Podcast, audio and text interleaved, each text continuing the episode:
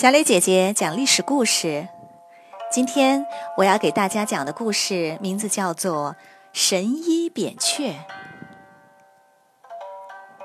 魏文侯非常善用人才，除了用岳阳收复中山、西门豹治理邺城外，他还用吴起镇守西河，打败了秦国，魏国成了中原诸侯中最强大的国家。公元前四零三年，周天王发布通告，正式承认赵魏韩取代晋国，成了名副其实的诸侯国。其他各国都派出使者向他们祝贺，其中包括齐国的相国田和。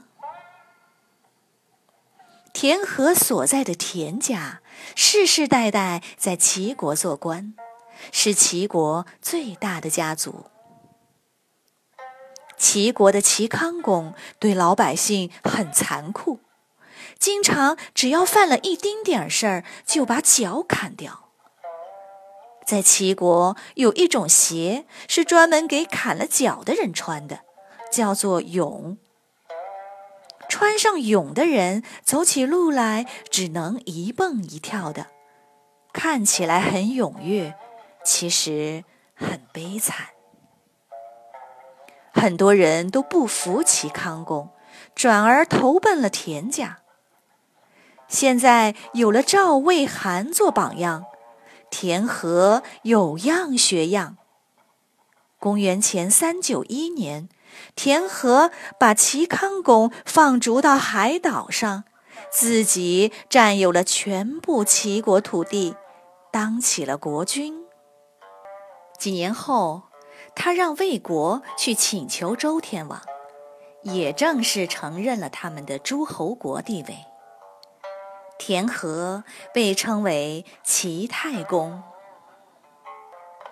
从此，齐国的国号不变，国君却换了一家人，从姓姜改为姓田了。历史上称为。田氏代齐。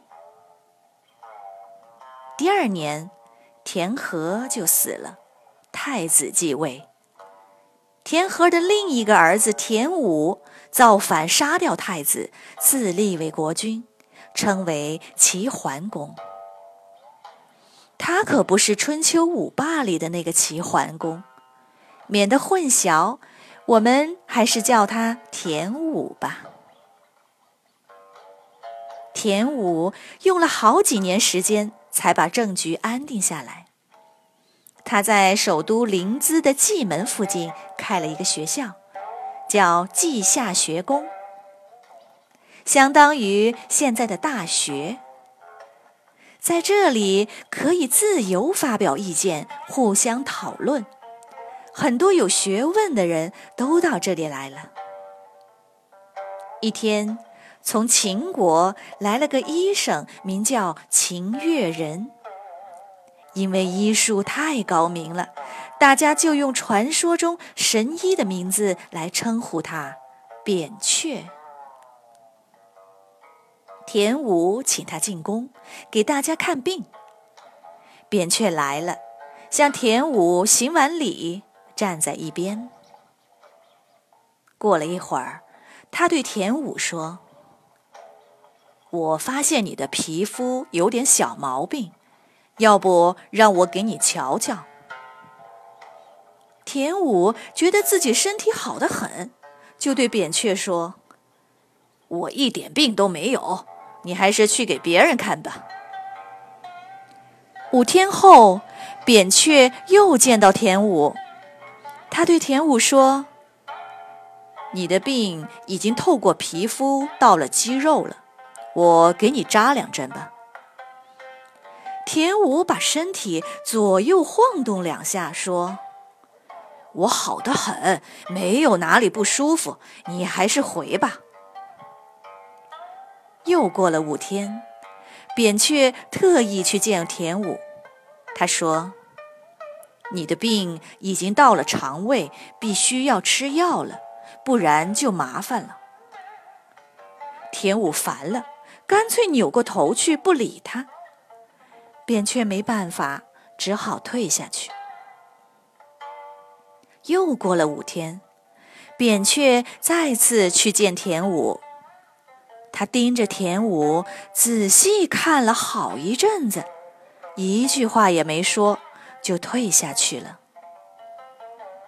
田武觉得很奇怪，这回怎么不给我看病了呢？就派人去问是怎么回事儿。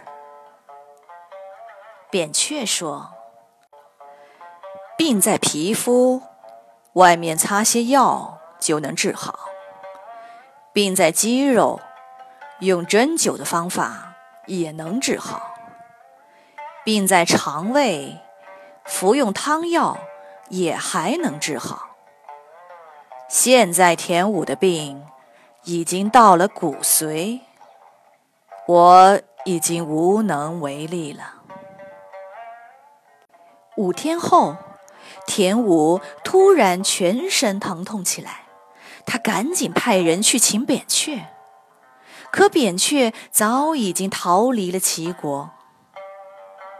别的医生都治不好，田武躺了几天后就病死了。扁鹊看得真准，不愧是一个神医呀！小朋友们，今天的故事就讲到这里了。